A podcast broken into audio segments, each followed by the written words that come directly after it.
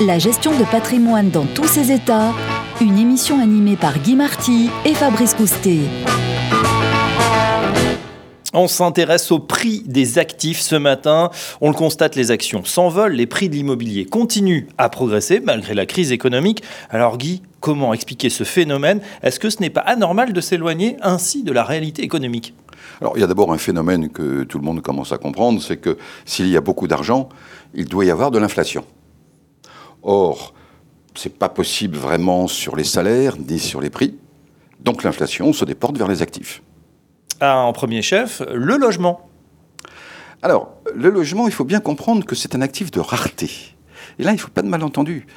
Le logement, le prix du logement n'a rien à voir avec le loyer. Il n'a rien à voir non plus avec le revenu des ménages. C'est juste essentiellement le rapport entre le nombre de logements et la population qui a besoin de se loger.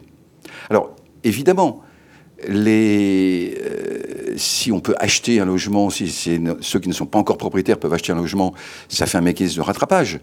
Euh, de même, le logement est un marché dominé par les particuliers qui sont quand même assez raisonnables, qui ne veulent pas faire n'importe quoi, qui dérapent en tout cas moins que les institutionnels. Mais en réalité, les prix du logement dépendent, en tant qu'actifs de rareté, de la quantité d'argent. Donc, ils sont soutenus précisément par la situation actuelle. Voilà, plus il y a d'argent dans le système et plus euh, les prix s'ajustent. Est-ce que c'est la même chose sur les actions quand on voit certaines actions, par exemple euh, Tesla, qui a des multiples, des valorisations extraordinaires? On parle de 1600 fois les bénéfices annuels.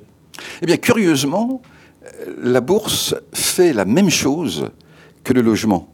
Alors que, normalement, c'est un actif productif c'est-à-dire que la valorisation de l'action vient de la création de richesses par les entreprises. Ça, c'est le lien avec l'économie réelle qui devrait être normalement ce qui se passe pour la bourse.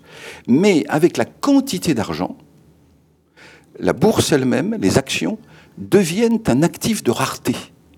Et ça, c'est phénoménal. Alors, ça se passe, en fait, depuis un certain nombre d'années, notamment depuis 2008. Mais ça veut dire que ce qui est normalement le facteur de valorisation d'une action, c'est-à-dire le multiple de bénéfices, hein, si j'achète une entreprise, c'est parce que je vais payer 10 fois ou 20 fois le bénéfice des prochaines années. Quand on est à, à Tesla avec 1600 fois, il faudrait vraiment que les bénéfices de Tesla augmentent de façon fabuleuse avant que je retrouve mon prix. Mais c'est juste que d'actifs productifs, la bourse est devenue active de rareté et donc elle dépend de la quantité d'argent. Et au niveau des institutionnels, il est quand même plus facile d'aller en bourse que vers le logement, par exemple. Alors on le comprend, ce qui est rare est cher, mais concrètement, qu'est-ce que cela veut dire pour ceux qui nous écoutent? Alors concrètement, ça veut dire que, un, pas la peine de se raconter n'importe quoi, pas la peine de se faire des frayeurs, pas la peine de sans cesse commenter, c'est pas sérieux, c'est pas sérieux, c'est pas sérieux, tous ces prix. Autant se dire, c'est comme ça, tant que les banques centrales et les gouvernements ont décidé de soutenir à raison de beaucoup d'argent, de taux bas, il y aura pression sur les actifs. Et donc, il faut vivre avec. Ça peut durer six mois, ça peut durer dix ans. À l'inverse, il faut savoir que les prix des actifs ayant décroché de plus ou moins de l'économie réelle, il peut y avoir une volatilité très très forte.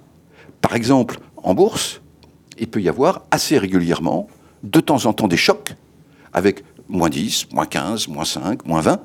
Ça ne veut pas dire que la bourse est, est foutue, si je puis dire. Ça veut dire simplement qu'il y a de la volatilité sur une tendance euh, qui est de toute façon active à la hausse. Et avec pour la bourse quelque chose d'autre, c'est que c'est peut-être une nouvelle économie qui se prépare pour le rebond. Et un jour, l'économie prendra le relais. Elle prendra pas le relais avec des rapport court sur bénéfice à 100, 150, 200 ou 300 comme on les voit aujourd'hui. Et voilà, retour peut-être à une plus, une plus grande normalité en attendant gare à la volatilité. Merci Guy Marty. Merci Fabrice. La gestion de patrimoine dans tous ses états, une émission animée par Guy Marty et Fabrice Coustet.